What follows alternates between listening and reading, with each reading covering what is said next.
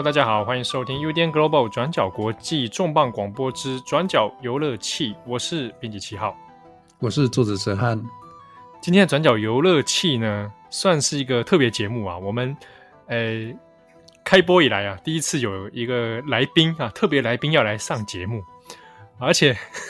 这一次的算是个跨界合作。好，转角游乐器呢，跨出了这个我们的专栏，还有。这个电玩界，我们要跟艺术界啊搭上这个，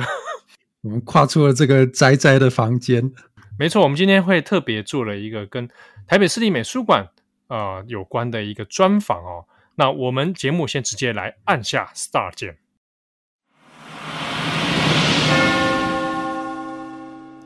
好，那今天的节目呢，首先我们要先来介绍这位特别来宾，我们来邀请我们的艺术家张硕颖，我们欢迎硕颖。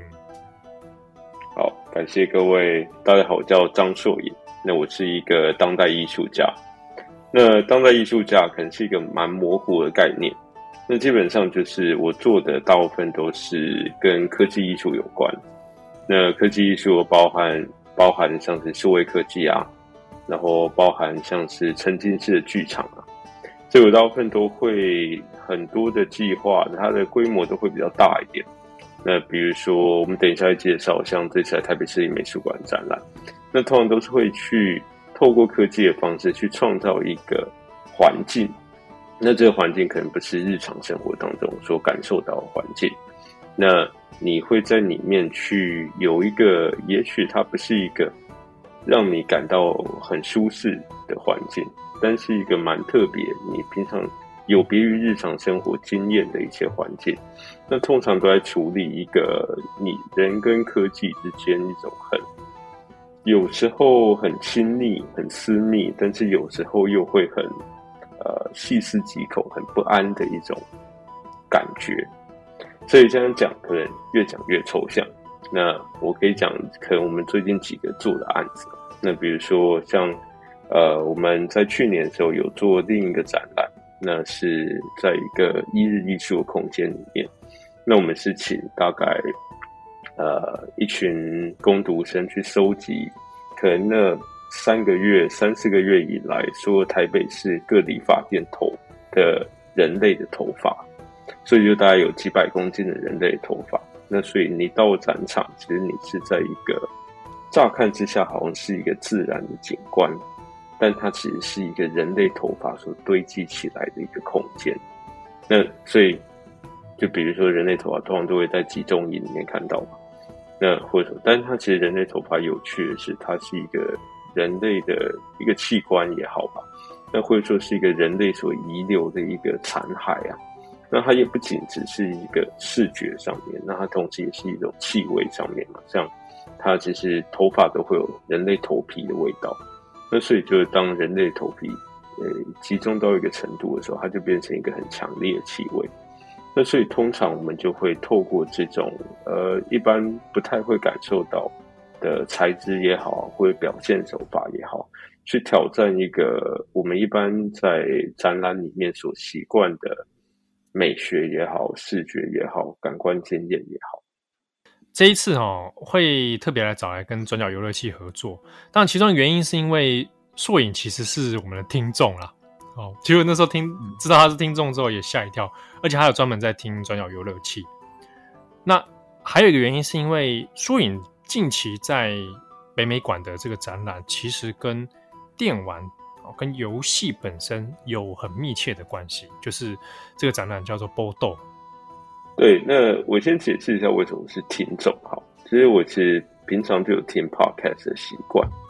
那其实一开始听转角国际，只是诶，就是很想要你想要早上醒来的时候赶快知道一些国际大事，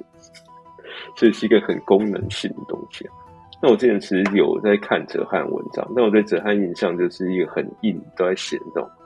很硬的德国语系的 政治的人。所以说，突然，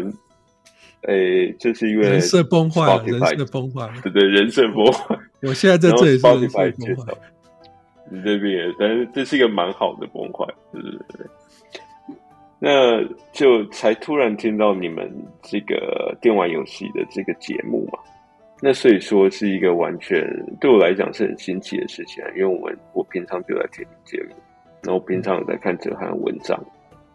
那会觉得其实这个题目其实是有趣的，因为呃，我们比如说我们平常常会听到很多的电玩节目嘛，那通常就是 gameplay 啊，或者网红啊教你怎么破关啊什么，嗯，但是其实像电玩游戏，它其实是一个好你说。其实是可以被是一个人类思想的产物嘛，是一个逻辑所堆积出来的一个系统，所以说它其实是有更多艺术上面啊、哲学上面啊很多东西可以探讨的议题啊。嗯，对，那所以我会觉得这个节目其实会和我一直在思考的，比如说我在做创作上面，常常会思考的方向有很多重叠之处。其实啊，我们其实也可以回到我们今天的呃主题上面哈，就是我们今天可能会谈到关于艺术的部分嘛。那我们知道哈，有一个说法，它是把游戏称作是第就是八大艺术之后的呃第九艺术。所谓的八大艺术，就是呃舞蹈啦、音乐啦、为绘画、雕塑、建筑、文学、戏剧、电影哦，这八大艺术。然后之后的第九艺术，有人把它称作是呃游戏。那这个游戏跟前八大艺术之间有什么关系呢？他那个论述大概是这样，就是说前八大艺术的成分都可以包含在这项第九艺术上面，因为我们知道这个游戏里面一定有配乐嘛，有音乐啦，它也有绘画啦，也有也有这个雕也雕塑啦，有建筑。比如说建筑，我们知道之前有一个新闻嘛，就是那个二零一九年巴黎的圣母院。发生大火，然后烧毁了之后要去重建。诶，他发现，在那个有一个游戏叫《刺客教条：大革命》里面呢，好，他把他们当初为了那个呃场景的建模哈，把圣母院几乎非常非常细致的还原在游戏里面，啊，所以它就呃它就变成一个哦，你重建这个文物的的的凭借。那另外就是像呃其他游戏，比如说这个黑魂系列啊，它里面的那些建物啊。其实它很相当大一部分是参照我们各种呃深刻的建筑的艺术，因为把它呃接着又把它这个做创造性的诠释啊出来的结果，所以游戏可以包括这些成分。当然戏剧啦、电影这些就不用讲了。可是，在这些传统的艺术成分之外，游戏又加上了一个很重要的要素，那叫互动，就是传统的戏剧呃传统的这个艺术，比如说戏剧、电影、文学这些。你受众很难有跟他直接互动的机会，可是游戏的一个主要的本质在于它是互动的，所以那这样子的呃结果就变成说，诶，游戏可以把其他的艺术都包容在自己里面，然后呢又通过互动的这样子的因素、呃，回去跟这些艺术对话，然后产生出一些新的结果。那其实这样子的互动的方式也很。也很呃，能够切题的去呃谈呃，很切题的能够关联到呃硕影这次的展览，对不对？你的展览也是一个很强调互动性的展览，对不对？那你可以为我们介绍它大概内容是什么？所以就是说，这个展览它是在台北市立美术馆的地下室空间 EF 展间的一个个展。那这个个展，它其实是我二零二零年的时候有一个台北奖的一个奖项，那是两年之后所呈现的一个算是奖品的一部分吧，所呈现的一个个展。那这个个展，嗯，它的名称叫做 BODO。那这个 BODO 其实说穿就是就是宝岛的英的台语。那这个波豆其实是来自于名称是来自于一个九零年代的电影，叫做《宝岛大梦》，那是黄明川导演所拍的电影。但是那只是一个影子，因为我其实上一个讲座有请黄导来讲，那黄导就跟我讲说：“哎，那我这个这个展览到底跟这个电影有什么关系啊？” 然后其实没有很直接的关系啊。但是一个，我觉得算是一个回归到这个九零年代怎么看？因为《宝岛大梦》在讲是一个军队的生活，一个九零年代台湾解严之后的一个透过军队来看一个台湾这个宝岛社会的一个状态。那所以说我这个包豆这个展览有点像是在借用这个视野，那来看二十一世纪，透过军队来看这个二十一世纪台湾社会的一个存在。那所以说，它的正式的名称，你可以说它是一个沉浸式的声音无人剧场。所以说，你来到展场的观众，你其实看没有太多视觉的东西，你会看到很多巨大的岩石的布景，那会有一个声音去引导着你，去跟你讲一个故事。那这个故事就是在跟你讲一个主角在当兵的时候所发生的事情。那这个故事其实是我跟另外一个电影的编剧所共同编写，那那编剧叫吴俊佑。所以我们总共写了三个主要故事线，那这三个主要故事线都是跟我个人当兵的经验，然后还有很多加了很多超现实的奇想的部分。那最后观众就会被邀请的去不断的去做选择，那选择就是红色跟蓝色的光，然后站在那个光芒的底下，那就是你的身体啊就会变，就会帮你来做决定。那最后就会导向这七个结果，那这所以说它是一个多线叙事，有点像是一个玩游戏式的一个剧场。那同时我们也会也和很多的，比如说声音艺术家去搭配啊，去做了很多声音的效果，所以它也是一个多频道声音的一个剧场，所以会透过空间跟声音去创造一个好像观众身历在其境的一个。你说状态吗？或者说一个经验？那你觉得这样子的体验啊，这样观众所在你的展览里面看到这样子的体验，跟你过去自己玩游戏的体验有没有一些呼应的地方？就是这样子的发想，这样子的创作的发想。是不是可以关联到你过去的某一些游戏的经验？然后你想要把这样子的游戏的经验啊、重新透过某种方式重现在艺术作品里面？嗯，对，所以他这个这个作品，他其实是有直接去回应的一个特别作品啊。像这个作品，这个展览的名称其实原名是叫《罗格营地》，是叫《罗格营地》是吧？它是那个《暗黑破坏神》的二的第一关，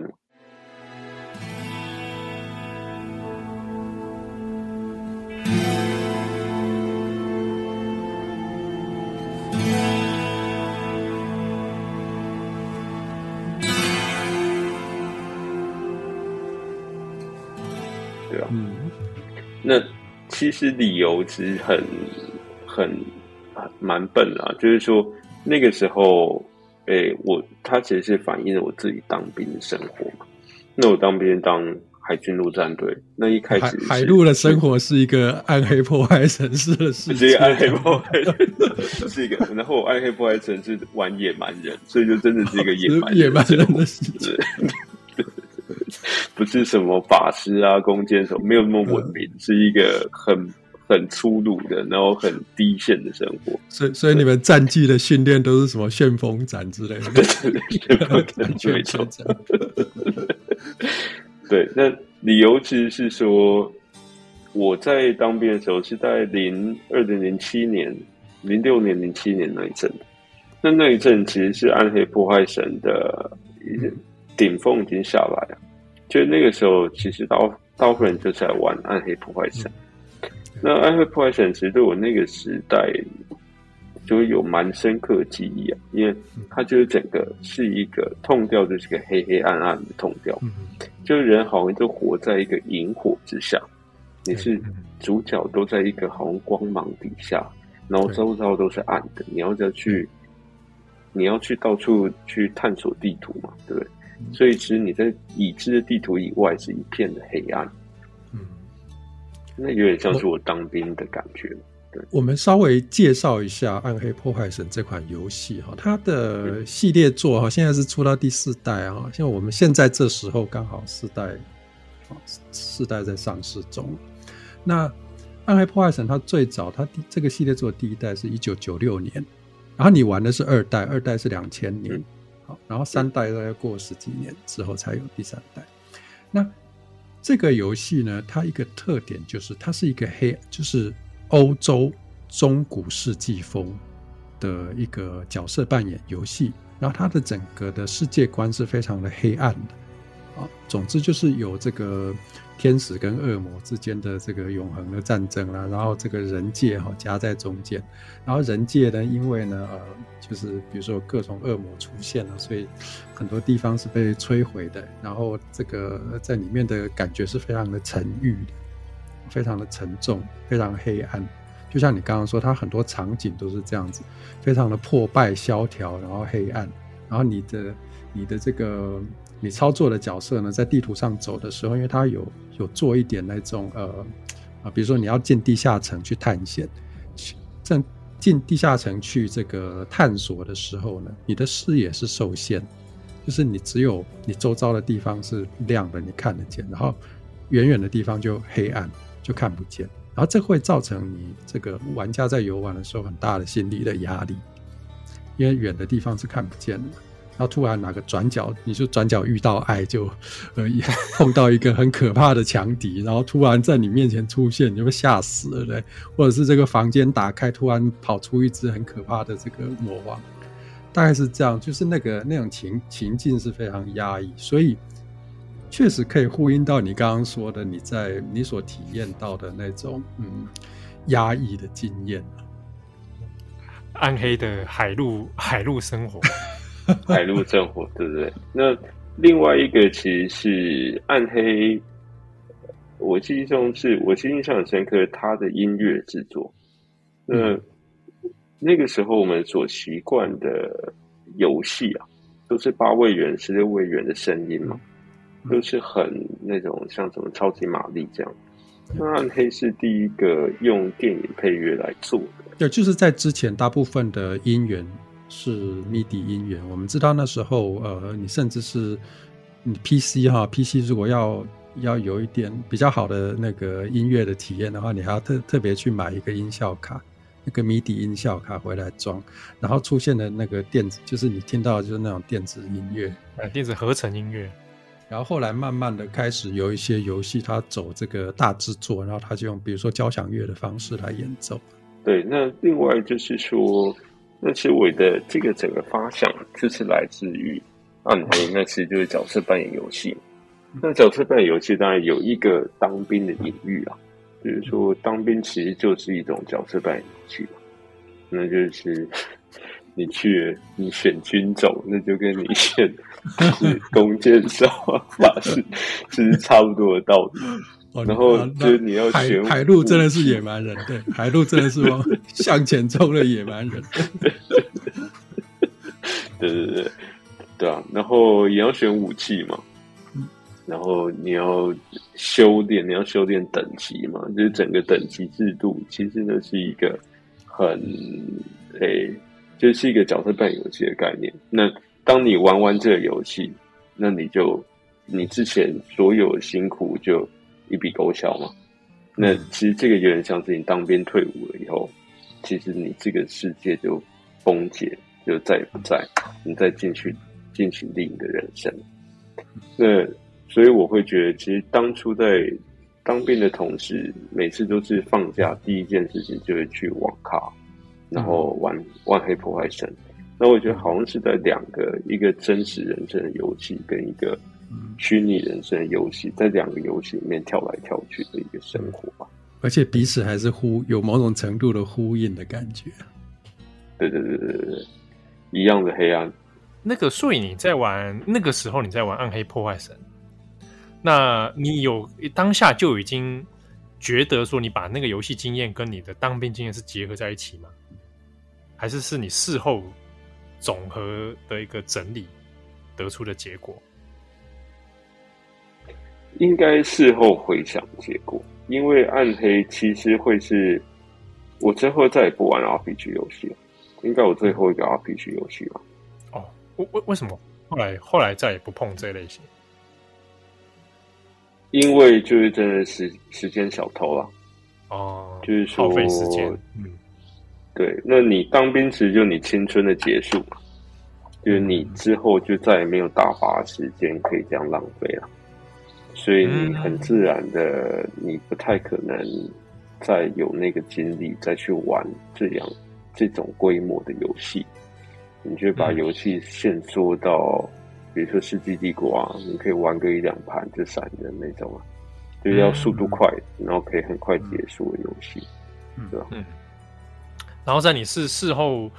呃，整理回忆自己的人生经验当中，这个过程里面，你才想说，哦，当时那个当兵的经验跟玩《暗黑破坏神》是非常类似，这是你事后总结出来的。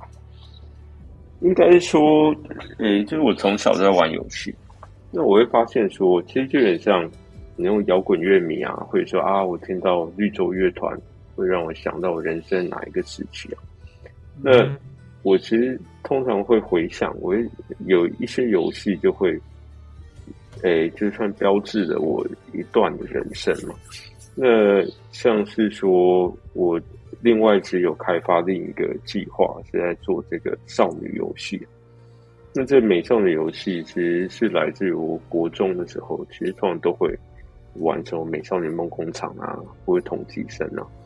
那所以。会觉得，其实你这个游戏的人生跟你真实的人生其实是重叠的，然后有时候是有点分不太开的。那就会变成说，因为我都会蛮基础于这个剧本的写作，所以我在我写的时候，我通常就会在做计划的时候，通常就会把游戏的人生和真实的人生融在一起。好，那我自己也这个也很好奇啊，就是。把这一个当面的经验哦，然后又结合角色扮演的这个游戏机制，那摄影是怎么样把它运用在你的展览 BODO 里？嗯，其实一开始这个展览，首先要说的说，所有展览都是这个想象跟现实中间的折中啊，就是说不可能都会跟想象的一样。那诶，其实我一开始想发想是说，到底 RPG 游戏它的重点是什么？它的重点其实就是在于说，它是有克制化冒险游戏。就是说，因为你做选择，第一个你在玩 Diablo，就是暗黑破坏神，第一个就是你要选你的职业。那当你选这个职业的时候，是影响，它是一系列影响，就影响了你之后体验整个游戏的种种的细节嘛。那所以说，当我在想说，那这个有没有办法放在这个实体的艺术展览里面？那所以我希望是说，观众的选择其实就在克制化你的冒险故事，会造成这个他所听到的这个体验是专属于你的。但这个其实会在执行上面会有一些困难，就是说，如果我要让每一个观众的行为都被记录的话。那我会需要一个很庞大的资料库，那这个资料库会不得了，会是说我就要很多人去维持这个资料库，所以这可能不可行。那我只能做到说是它是一个多线的故事线。那观众进去的时候，你是面对很多的大大小小的选择，有时候是很小的，你选什么音乐，你选要被按摩上半身或下半身。那有时候却是一个很大的一个道德的选择，或者说你像不像有灵魂？那你在这个选择以后，就会导向诶七个截然不同的结果。其实这样子的，我们说多重选择，然后会制造出多种宇多重宇宙不同的分支的这个结果。其实它它是一个非常典型的，呃，我们说角色扮演游戏或者是冒险游戏里面的一个。很典型的形式哈，就是它，它让人家让这个玩家有很大的自由度去呃做选择，然后这样子的选择呢，大大小小的选择，比如说你刚刚说的哈，有一些是细微枝就是枝微末节、鸡皮蒜毛的选择，那它会在不同不同程度上去影响这个世界线。那玩家的选择会导致不同的结果，然后各种小的决定会累积成一个很大的转折。然后到最后呢，你都要就是作为一个玩家啊，你要去这个承担这样子的选择的责任，所以它就是一种，就是经常有一些这样子的游戏，它是一种非常非常高自由度，那同时也要玩家去承担那样子的选择的责任。然后这样子的机制呢，哦，很有趣的就是它会那个玩家事实上在游戏里面是制造一个制造一个专属于自己所体验的那个世界，而且这个世界所产生的结果，它甚至会回头过来影响它的影响玩家。比如说，我做了一个决定，我本来想要让这个呃游戏里面的世界变好，我认为我是一个好人，结果做出来的结果很奇怪的，用一种命运的方式，它它导向了一种很不好的结果，以至于说，在我我我觉得就啊，就是我做出这样的决定，呃，有愧疚感，然后这个愧疚感就影响到我这个玩家的自我认同，然后开始呢，在这个游戏里面就开始纠结。那这样子的很有趣的情况就是，那艺术跟受众之间的关系是不是也可以变成这个样子？哎、我我我这边先讲一个体验啊，因为那个体验，我有去看那个波多的展览本身，然后我在观察其他观众的时候，我有看到说，因为大家透过波多里面很多都是二选一嘛，随着剧情他会给你一个二选一的抉择，然后当那个选择出现，可能。跟预期越来越偏差的时候，有一些旁边的那些观众会，你会看到他们的反应，觉得啊很惊呼，或者是啊怎么会这样这样子啊，早知道就选别的什么之类这种话语。那我自己在像我自己之前玩那个 Witcher 巫师啊第三代的时候，我也曾经因为这种选择，我我懊恼了大概有半天左右，就是我在面临到一个。一个支线故事啊，里面就是，呃，我我接受了一个委托，要去帮这个这个死去的灵魂，要帮他去，呃，还有沉冤待雪啦，哦，那他有一有一段未完的恋爱，必须要帮他，就是遗恨未了，我们帮他完成圆满，就没有想到呢，最后在结局里面，我以为我在做好事，殊不知我其实被骗了，我被这个 这个幽灵给欺骗，他设局陷害我。其实他是想要去做复仇，那那个结局之后，害我在剧情当中，我害了一个小镇，他们就因为瘟疫而死亡，这样子。那我当下，我那时候心里面很有点冲突的是说，我觉得自己是不是很好骗？我觉得，我觉得为什么人家装可怜的样子，我就会相信他？我是不是太想当好人了？我为什么连批判的意思都没有？然后我就为了这个决定懊恼了很。半天啊，重新检讨我自己的人生，所以他回头影响你自己的人生观，就对，对他开始有点，我就开始变得有点疑神疑鬼。你觉得艺术跟艺术的受众之间，哈，哎，可不可以产生出我们刚刚这样子的？我们说我们玩这种多线决定自由 RPG 的关系，对，那种互动，那种对那种互动改变。其实，因为我一直在做这个计划，就是因为我最近这一两年都在做跟游戏相关的计划，所以这个是一直在问自己的问题啊，就是说，为什么？其实这也是一开始为什么会想要做游戏的原因，是因为会觉得说，哎，那个，比如说我们一般各位两位都常去美术馆，其实美术馆是一个很。蛮 gay bye 的地方，就是说大家去。哎、欸，刚刚那句话是当代艺术家张硕颖说的 哈，他们说跟跟这个转角游乐器无关了。刚刚是当代艺术家，我自己讲，我自己讲，他他才有资格说这个话。嗯，对。但是就是说，为什么会觉得我会觉得 gay bye？或者说很多人会不敢讲，但但就是说，他跟观众的关系是很淡薄。那他是在追求这种很单薄的关系哦。那为什么这样？是因为呃，他有他的美术馆是一个很很有距离的观看的身份，他绝对不会让你陷在里面。那比如说你看一些录像作品啊，可能会有故事，但当代艺术的录像作品其实都在反叙事，就是说我跟你讲一个故事，但我只讲一半，剩下的你就自己猜。然后或者说，如果再拍一个片的话，他就会故意把剧组的摄影机露出来，或者把灯光露出来，就跟你说啊，这一切都是骗局。那所以说，会变成说，当我们在接触这个艺术展览的时候，其实会很难进入，所以会遇到很多事情是会有很多观众跟你说啊，我看不懂，或者说我看不懂艺术是什么东西。那其实是来自于他这个距离的本身会让人，它拒绝让人进入。那我会觉得说，游戏因为它的互动性，它只要有这个互动性，比如说我们去看很多的科技艺术的作品，它其实没有叙事嘛，对，它只是一个灯光的变化，它只是一个啊，小朋友你在侦测器前面挥挥手，会有一些方块跟小朋友做一些互动。它其实是一个，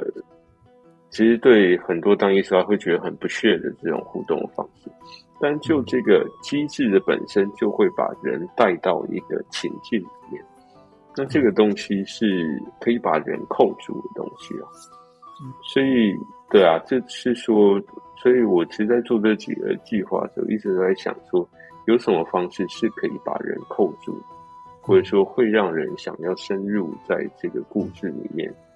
或者是说这个情境里面的方式，我我这边举一个我自己去观看当代艺术的经验，这个经验也许比较极端一点啊，就我住在维也纳嘛，我在维也纳的那个呃现代艺术博物馆里面哈，我曾经看到一个作品，那个作品就是摆明了我不想做任何沟通，我不知道，就我的诠释，就我的感觉，因为它就是。呃，它就是一个小框框，它是一个呃，我们说我们说它是一个呃平面设计或者是一个绘画的作品吧。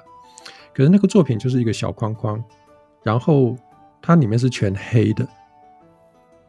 然后它就吊在墙上，然后下面的那个作品的介绍写无题，就是没有题目，然后写作者的名称这样，然后我们看过去就大家都是问号啊。就是你，你，你可以说他，呃，他有一种某一种，他以某一种姿态要你去做一些思考，或者是做一些诠释，或者是透过这个展场空间的关系啦，或者是透过这个甚至那个艺术家的名称的关系啦，你要你要呃去，就是观众必须要去呃动脑去去诠释这部作品。但对我来讲，就是那样子的创作的艺术，其实它它的距离非常非常的遥远，它对我们。这个观展者的距离非常的遥远，然后这种姿态呢，似乎也是他想要表达的一个，呃，想要传达的一个概念，就是我们就是要，呃，距离这么远。那我不知道说，以这样子的极端的例子去看，也许这样子的创作者会认为说，嗯，我不知道，我猜，也许这样的创作者会认为说，互动。我们如果在这个艺术展展览里面讲求一个互动的要素，它会不会是一种哗众取宠？那如果不是一个哗众取宠的话，那这样子的我们的互动的要素可不可以重新的去呃让它赋予艺术性？这个这样子的问题，其实有一点可以回到呃我们这个游戏的主题上面，就是游戏作为一个第九艺术，它作为一个互动的艺术，它本身是不是也？它的那个艺术性是不是就在这里？然后我不知道，就是嗯，硕影在波多这样子的呃创作里面，有没有触及到这样的呃想要传达的理的相关的理念？其实好，我们像我们通常想，大部分艺术大家会想到什么？毕卡索嘛，前卫运动嘛。那这个是一个是很现代主义的。所谓的现代现代艺术，那这个现代性呢，讲的什么？就是说，艺术是一个很精英的东西，是一个很男性化、很精英的，然后是一个上层结构。跟你讲说，毕卡索说：“哎，我就是一个天才。”然后你就来，你懂不懂是你的事情，但总之我就是一个天才。那你就接受天才跟你教你什么是艺术。这个是一个精英艺术通常会有的态度，那是他会预设的一个很天才性的，很好像艺术家一定要超然于世啊，一定要好像看透这世间的一切的的表面的的那些虚浮的东西，因为看直接看到人世间的真理，但是哪有世间哪有这种这样的人？这是一个假设，像毕卡索，他也没有看到什么真理啊，对吧？他如果看到什么真理，他就不会到处去跟一堆妓女都有关系啊。那对，但这是一个艺术八卦。但总之就是好。那到了当代艺术，那有些人会说这是一个现代性跟后现代性的分别嘛？那就开始有像 Andy Warhol、Andy Warhol 啊，就是开始有所谓的 Pop Art 嘛，有普普艺术。那其实是一个把传统上这个精英艺术跟大众艺术这个分野打破的一个方式。那一个最直接的原因是，艺术的中心从以前的欧洲，就是巴黎，转移到纽约嘛。那纽约美国文化本来就是一个不强调阶级的一个文化。那在这个过程当中，就会变说，艺术是，比如说为什么大家都喜欢安迪沃荷？比如说连我妈都喜欢安迪沃荷，因为看起来就很 pop，就是大家都喜欢嘛，很亮啊，所以我不用懂它，是。它本来就在形式上面就在跟我沟通了，所以我会觉得这是到了当代艺术以后，其实你你可以说普普艺术就是一个最早的互动艺术，好，或者说具有互动精神的艺术。那我会觉得说，到了这个互动科技再出来的时候，其实他在做的是一个更希望把这个。呃，艺术作为一个沟通媒介，作为这样的一个形式，再更推进一步是，我不仅只是在形式上面、美学上面去跟你的观众沟通。那像这几年艺术很强调沉浸式，为什么要做沉浸式创？为什么要创造一个环境？是我不仅是作为一个视觉，或者说内容上，或是概念上面的开发。我还会开发一个机制，是一个可以让观众包含进来的一个机制，让观众成为一个参与者。那其实透过观众选择，其实就是一个概念上面的实践。那透过实践，你才可以真正的去回应到某种程度上回应到这个作品，或者回应到他们觉得什么才是艺术的本质吧。那因为我们谈到游戏机制这件事情呢。在硕影的波豆的展览里面呢，它其实有，它是一，嗯，算是随着剧情的推进，我们要一做出一个又一个的选择，然后这个选择是透过灯光来选啊，会投射下两个灯光，一个是蓝光，一个是红光，好，那我们就选择有点像是 A 跟 B，我们接下来的行动要采取哪一个这个选项哦，那。我去参观的时候，一开始其实是以为是多数决啦，哦，大家就会踩在那个灯光底下，那踩的多的人就赢了。哦，结果后来发现，其实好像不是这样子，它其实是有点像先踩先赢呐。哦，灯光一开开始之后呢，哪一个被选的最快，那哪一个就会变成最后剧情的这个选择。就是我们如果要谈所谓的互动的机制，怎么去设计那个互动的机制哈，它就有很多不同的考虑，不管是在游戏里面或者是在艺术里面，都有不同的思考。比如说，我们提我举一个例子，就是呃，有一些强调互动、非常强调互动性的，比如说那个剧情互动的的游戏哈。它会采取一个所谓的 QTE 的机制，那个 QTE 英文叫做 Quick Time Events，我们翻译成中文叫快速反应事件。那个什么叫做 QTE 的机制？怎么样呃呈现在游戏里面呢？比如说我们说一个最简单的，大家知道那个《恶灵古堡》这个游戏吗？啊，《恶灵古堡》这个游戏是你你要跟跟很多丧尸在对峙的嘛？那它有一个很简单的 QTE，就是呢，那个你主角如果被那个丧尸纠缠住，比如说抓住，然后它要咬你的时候呢，你就它那个画面上就会叫你连按一个指令，叫你连按一个按钮，然后这个按钮按按按按按到你你达到那个门槛之后，你就可以摆脱摆脱这个丧尸这是最简单的一个 QTE 的机制，然后再稍微复杂一点的，比如说呢，在一些打斗的画面、剧情打斗的画面，啊，它是比如说一连串，大家就想象那个动作动作片哈，电影动作片片的场景，然后它那个场景设计了很多特技动作，然后每一段特技动作呢，都叫你哦，那个那个动作来的时候呢。哦，这时候这个呃画面就会进入这种子弹时间哈，就是它会突然的这个变得很慢啊，慢运镜。然后呢，这时候要叫你在那个时间点输入某一个指令，你如果在那个时间点精准的输入某一个指令，哦，你这个动作就能够成功。所以就如果有一连串的这样的特技的动作，就叫你在每一个段落都输入一个指令，然后最后成功。成功之后呢，哎，这个剧情就能够呃顺利推展下去。但是呢，你如果输入错的话，啊，比如说哪个地方动作做失败，啊，主角掉下去，然后被这个敌人抓到。啊，这时候他就可以设计另外一个呃结局啊，就是哦，你被这个敌人抓到，可能被绑架还是怎么样，然后就有不同的剧剧情线，不同的剧情线就出来了。啊，所以基本上他就是用这种呃，我们说这种呃呃玩家的操作哦，在不同的时间点，哦，做出一种很沉，就是那种让你沉浸在这整个呃动作过程中的操作，然后并且呢，根据你的操作得出不一样的结果啊。得出不一样的剧情线。那我不知道，在如果就摄影来看的话，你觉得在呃艺术的创作里面呢，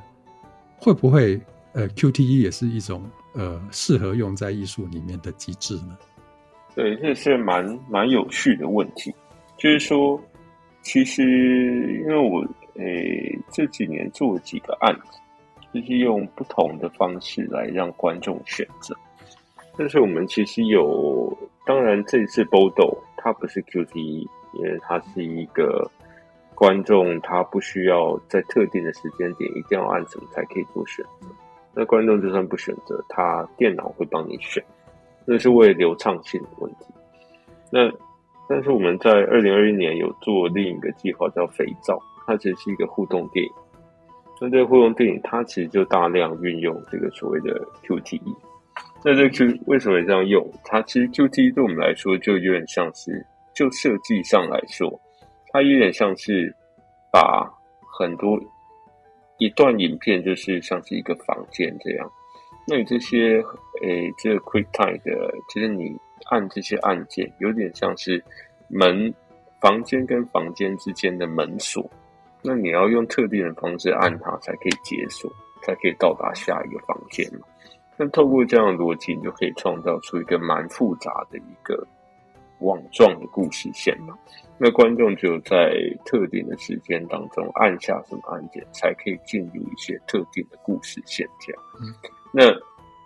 我们之前的这个肥皂做法，它是它是一个网络上的互动电影，所以诶，好，工商服务一下，就是如果有兴趣的话，如果你搜索北师美术馆。然后搜索肥皂的话，其实就会找到这个互动。它是一个在网络上存在的互动电影。那它的这个电影的概念是说，它是在拍摄一个只在网络上存在的一个虚构的工厂。那你跟随这个无人机的视角，在这工厂当中游走。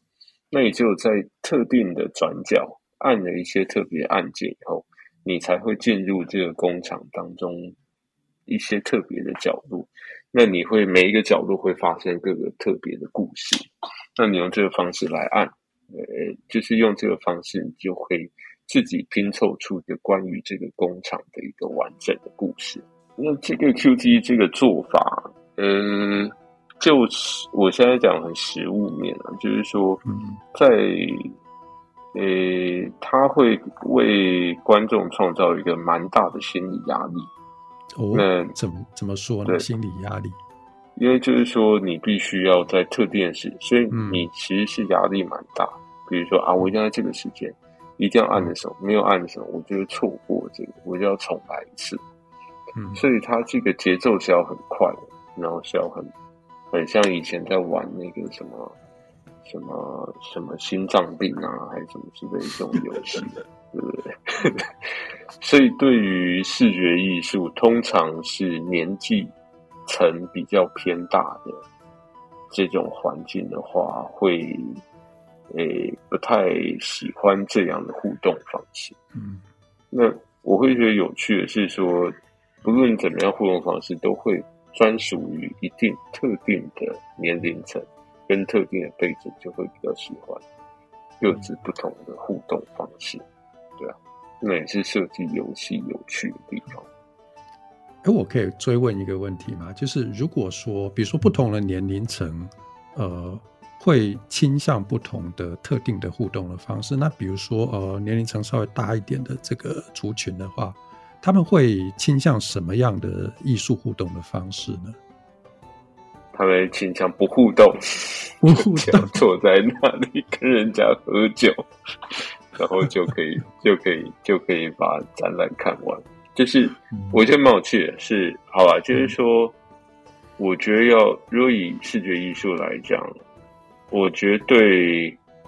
年龄层比较高的话，会不太喜欢。第一个可能互动艺术是一个他们不太会接触的东西，因为声光效果太密集了。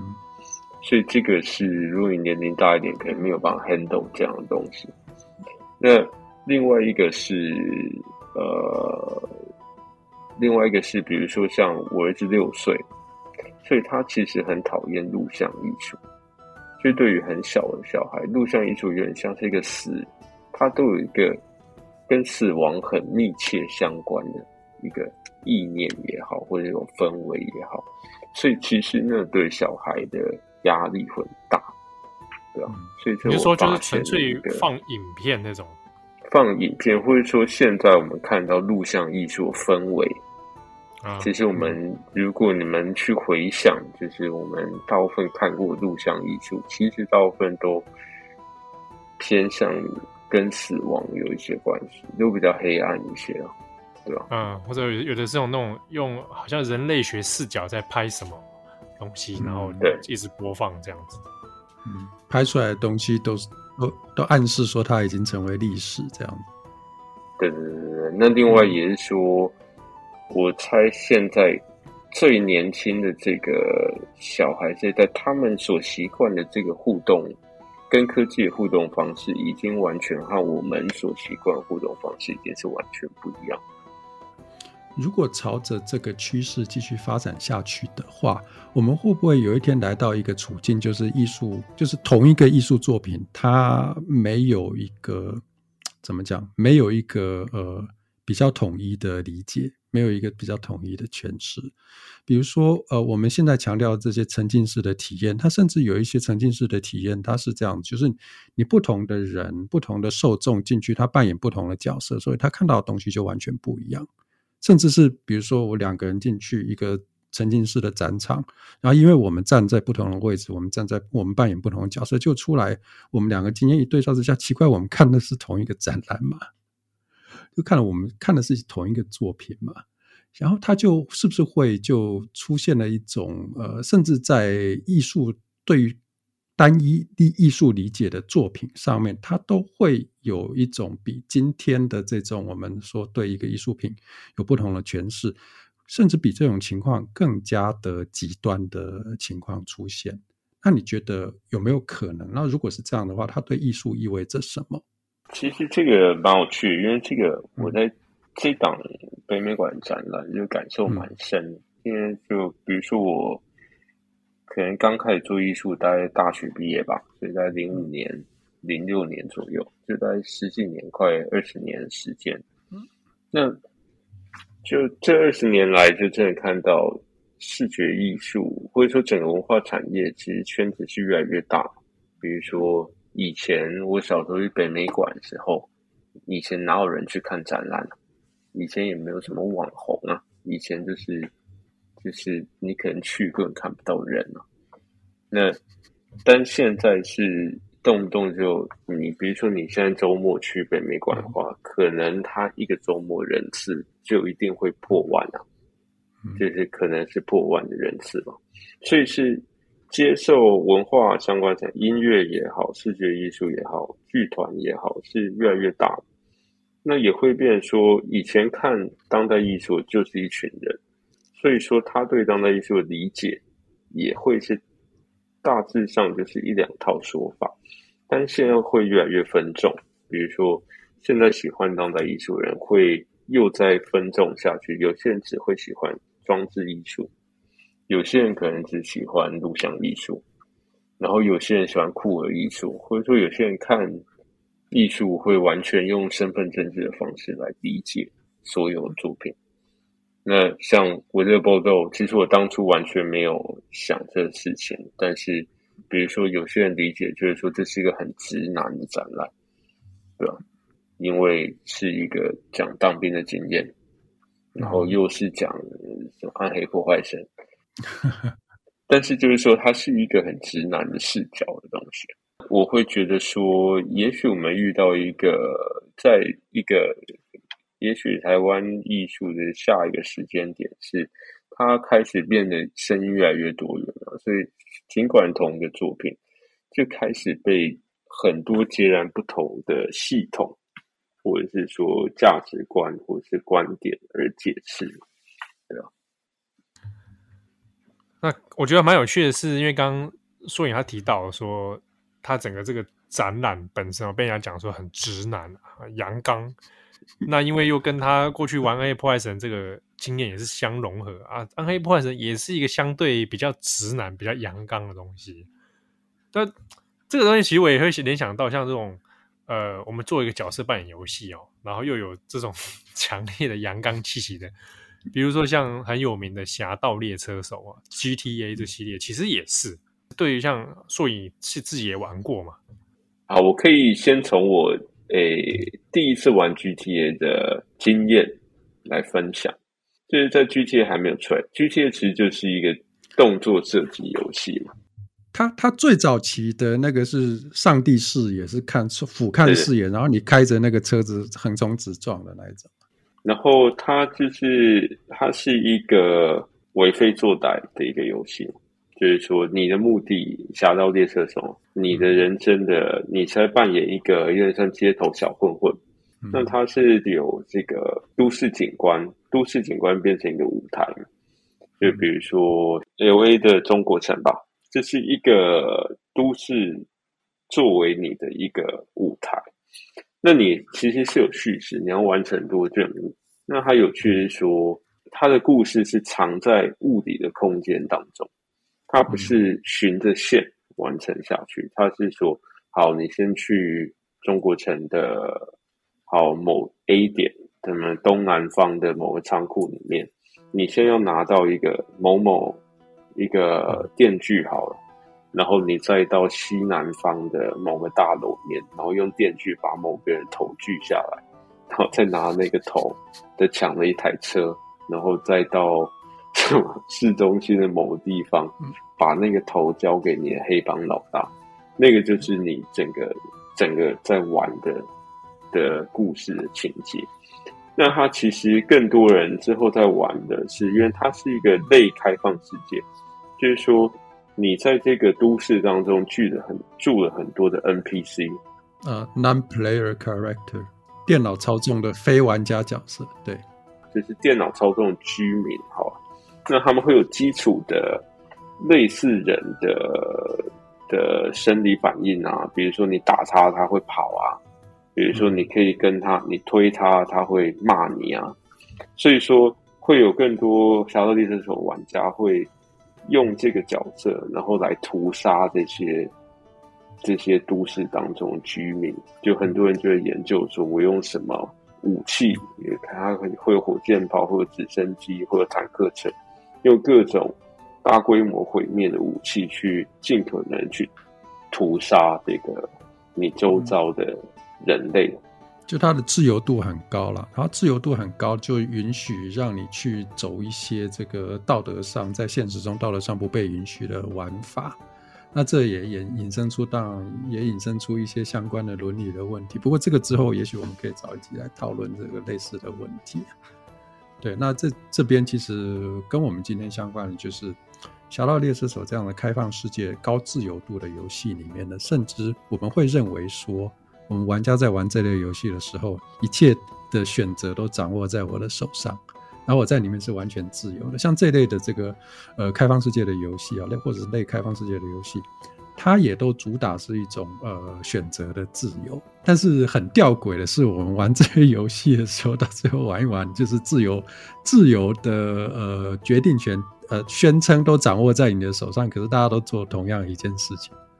就是去打打杀杀，这好像就有一点点吊诡，对不对？就是我们在这里真的拥有那个那个自由的选择吗？这个《侠盗猎车手》它有点像是一个希腊悲剧。还有希腊悲剧不是有这样的，一直推石头。希腊悲剧都是关于重复性嘛，关于诅咒。侠盗猎车手其实可以把这个主角看成一个被暴力所诅咒的人，就是说，他当你在这个城市游走的时候，你虽然是置身于人群之中，但是你跟这个世界沟通的方式只有一个，那就只有暴力。你比如说，你看到任何的人类，你虽然是好像可以跟他沟通，但是你所有得到都是一个负面的沟通。比如说，另外一个人会说你你有人阿手，就是说你是一个混蛋，然后说你滚开，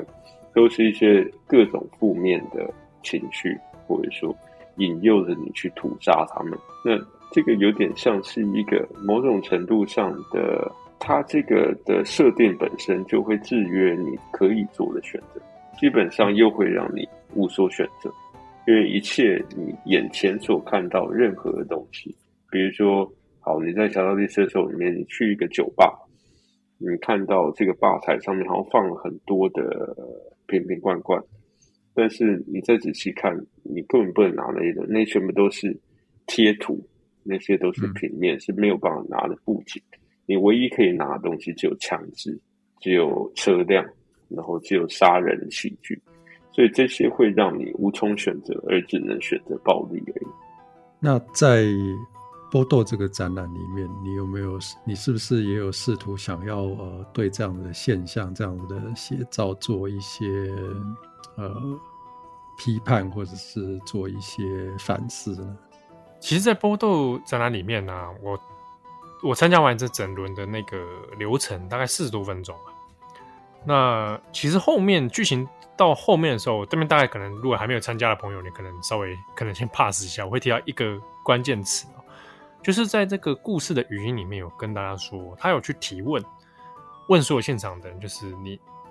你认为这些选择是自由的吗？哦，我们是不是都是在一个已经编写好的程式里面？哦，去做出看似自由，实际上受限的一个选择。好，那那当下我其实听到那个时候，其实大家也就很简单的会联想到，那其实跟我们讲到人生选择这种自由意志，其实有很大的关系嘛。我们到底有没有自由意志去做这做出这样的选择，还是说只是其实那些选择是很极有限的？我们只是在有限的资源当中去选一个自己还算 OK 哈承受得住的选择。结局这样设计啊，因为我结局其实有，我在里面有提到一个蛮重要的观念，就是说，其实选择它并不是重点，因为其实你不论怎么选，它你的结局其实都已经被写好，所以不会有一个超出剧本的结局，因为那不可能嘛，就是我一定要先把它写出来，我一定要找人录音，我一定要做后置，才会有那个结局嘛。所以说，他不可能有一个自己生出来的结局啊。那所以说，既然这样，就不可能会有开放的世界，所有的世界都是封闭的。就是在任何游戏的世界，只有封闭世界，没有开放世界。虽然说，可能现在有人工智慧，可能又另当别论。它可能可以及时的生成角色，及时的生成背景音乐，及时的生成美术，那可能有可能。但我们已知的游戏是不可能有一个真正开放的世界。那我会觉得这个其实也可以引申到一个呃，比如说我们在真实人生里面会遇到的情况是说，哎，好，当我们选举的时候，并不会有一个 wild choice，会我们是在已知的政党政治底下去工作。我们是在已知的地方派系之内去选一个好像不是那么差的候选人。换句话说，他也许在这个如果说民主制度是一个编写好的游戏的话，那它是与其说是创造一个真正开放的世界或者开放社会，它倒不如说它是着重在怎么去创造一个看似开放的封闭世界。经过我们刚刚的。好像气氛有一点凝重，但是呢，其实哈，我们在在这里要给大家一些乐观的，哦，乐观的想象，就这个世界上还是有很多选择的，哦，就是大家可以听转角国际，也可以听宝岛少年兄，你看有这么多选择，对，就是谢谢你啊！结果都是七号这样，选来选去都是七号，对，选来选去都是七号这样。而而且至少我们玩游戏，我们游游戏上面也有很多选择啦。呃，你你这个游戏你 GTA 玩不爽，哎，你 GTA 玩不爽，你可以去玩一些这个那个很疗愈的游戏，比如说你可以去玩动森啊，你看动森的世界多美好，对不对？哎，这真的动。啊，好，我们我们今天很很谢谢硕影跟我们的这些分享。那我们最后跟大家也分享一下，就是你的展览在北美馆的波豆，那现在还在展览当中。是的。那会一直展到呃六月六月四号，然后广告像像周六每周六美术馆开到晚上八点半，然后每周一休馆，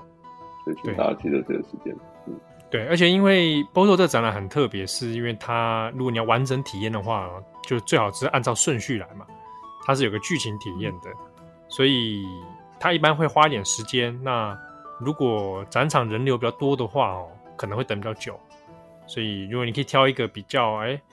可能比较是这个不是尖峰时段的时候去参观，好，可能会体验比较完整。对，那所以很多人会选择在周六晚上，所以周六晚上是一个相较比较、嗯、比较人流比较少的时间。对，然后呢，呃，我们也跟大家预告，就是。这个展览哦，那我们在五月七号的时候还会有一个实体的讲座，那会是由硕影哦，还有这个七号，我们两个人会在北美馆的地下楼第一展区啊，其实就是波豆展区这个外面这边，那我们会有个实体的讲座，这个讲座的名称呢叫做“人生的抉择好玩吗？波豆探索的生命历程游戏化”。在五月七号的下午两点到四点，那是免费参加的。那详情呢？报名的这些活动啊，可以在北美馆的官方网站找到。好，那我们也会帮大家贴在我们这一集节目的资讯栏里面。好，那也可以实体的来跟我们再会再针对这个议题哦，我们再来延伸讨论。那也可以实体的跟大家来，诶，我们来互动哦。有些什么问题想问啊，想讨论啊，啊，对，很欢迎大家来参加。啊，这个题目听起来就很有趣哦。今天听不过瘾的这个听友们可以现场去 哦，到现场去参与这样。对对，生命历程游戏化，这我可能会还会谈一下，就是呃，有一些新闻议题，在国外上面新闻议题上面也刻意去使用了一些新闻这种游戏的方式来这种选择的方式来给大家读者来使用，那那个感觉又好像得到效果。又有点超乎大家原本的预想，那这有些 case 可能会到时候会再跟大家来分享。好，那我们最后谢谢硕影，谢谢，谢谢两位，谢谢谢谢各位。那转角游乐器，我们下次再见喽，拜拜，拜拜，拜拜，拜拜。